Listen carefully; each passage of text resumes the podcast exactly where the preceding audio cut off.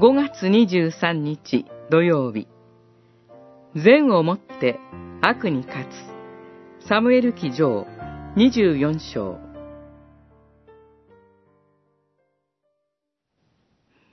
ダビデに言った。お前は私より正しい。お前は私に善意をもって対し、私はお前に悪意をもって対した。お前は私に善意を尽くしていたことを今日示してくれた。主が私をお前の手に引き渡されたのに、お前は私を殺さなかった。二十四章、十八節、十九節。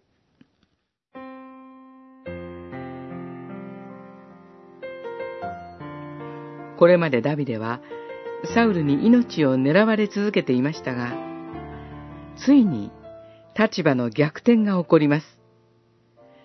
ダビデとその兵が隠れていた洞窟に、サウルが用を足すため、無防備な状態で入ってきたのです。サウルを殺すには絶好の機会でした。実際ダビデの兵は、それを主の御心としてダビデに進めました。しかし、ダビデはサウルの上着の端を切り取っただけでした。それはサウルが、主が油を注がれた方であり、その方に手をかけることを主は許されないと考えたからです。そして、ダビデは自分の手で復讐せず、主の裁きと報復にすべてを委ねました。そのことを知ったサウルは声を上げて泣き、ダビデの正しさを認めました。さらに、これまで必死で阻止しようとしてきたダビデがイスラエルの王になることさえ認めたのです。こうしてダビデはサウルの悪に悪をもって返すことなく、むしろ善をもってその悪に打ち勝ちました。